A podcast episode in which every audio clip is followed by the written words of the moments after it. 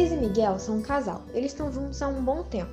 Eles resolvem comemorar o Dia dos Namorados fazendo um passeio por um vale florestal. Nada os separavam e era isso que eles pensavam, não é?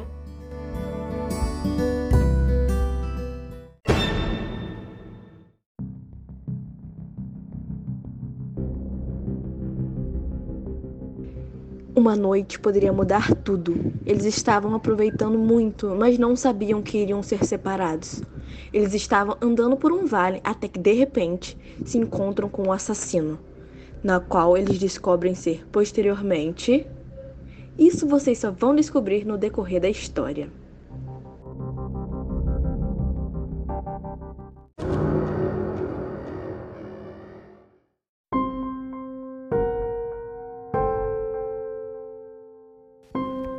Então eles correm para a loja do assassino e ele vai atrás deles. Como eles estavam muito assustados, acabaram caindo e foram capturados pelo assassino. Mas depois de um tempo, eles conseguem fugir do assassino em um momento de distração dele.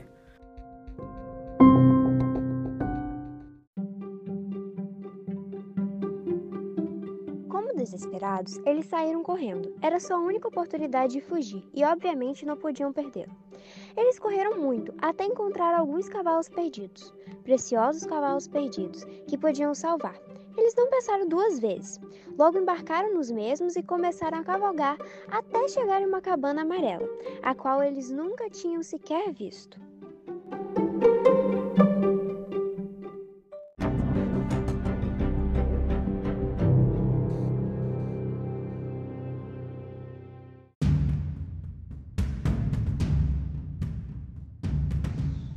Luísa disse: Mas deve morar gente aí, e se forem cúmplices do assassino? Estavam temerosos, mas aquela pequena casa era sua única opção. Assim, bateram na porta e, sem ouvir uma resposta, entraram. Buscaram então um telefone com um sinal para pedir socorro. Encontraram um celular, mas sem sinal. Luísa disse, com esperança: Olha, uma ponte. Assim se deslocaram até a ponte e, em seu pico mais alto, colocaram o telefone em busca de algum sinal. Passadas cinco horas, já quase desistindo, Miguel se viu com muitas bolhas inexplicáveis e, sem entender muito, após duas longas horas, morreu subitamente.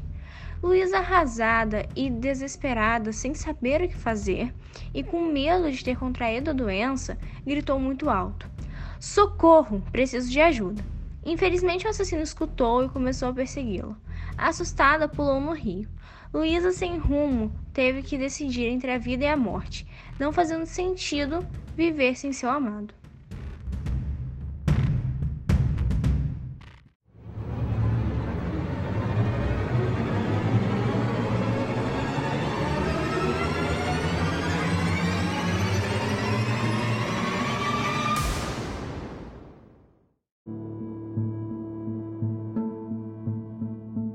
Luísa não podia pensar muito, já que o tempo era curto. Decidir entre a vida ou a morte não era fácil. Ela olhou para cima e viu o assassino. Assim, assustada, optou ali mesmo pela morte, já que para ela não fazia muito sentido viver sem seu amado.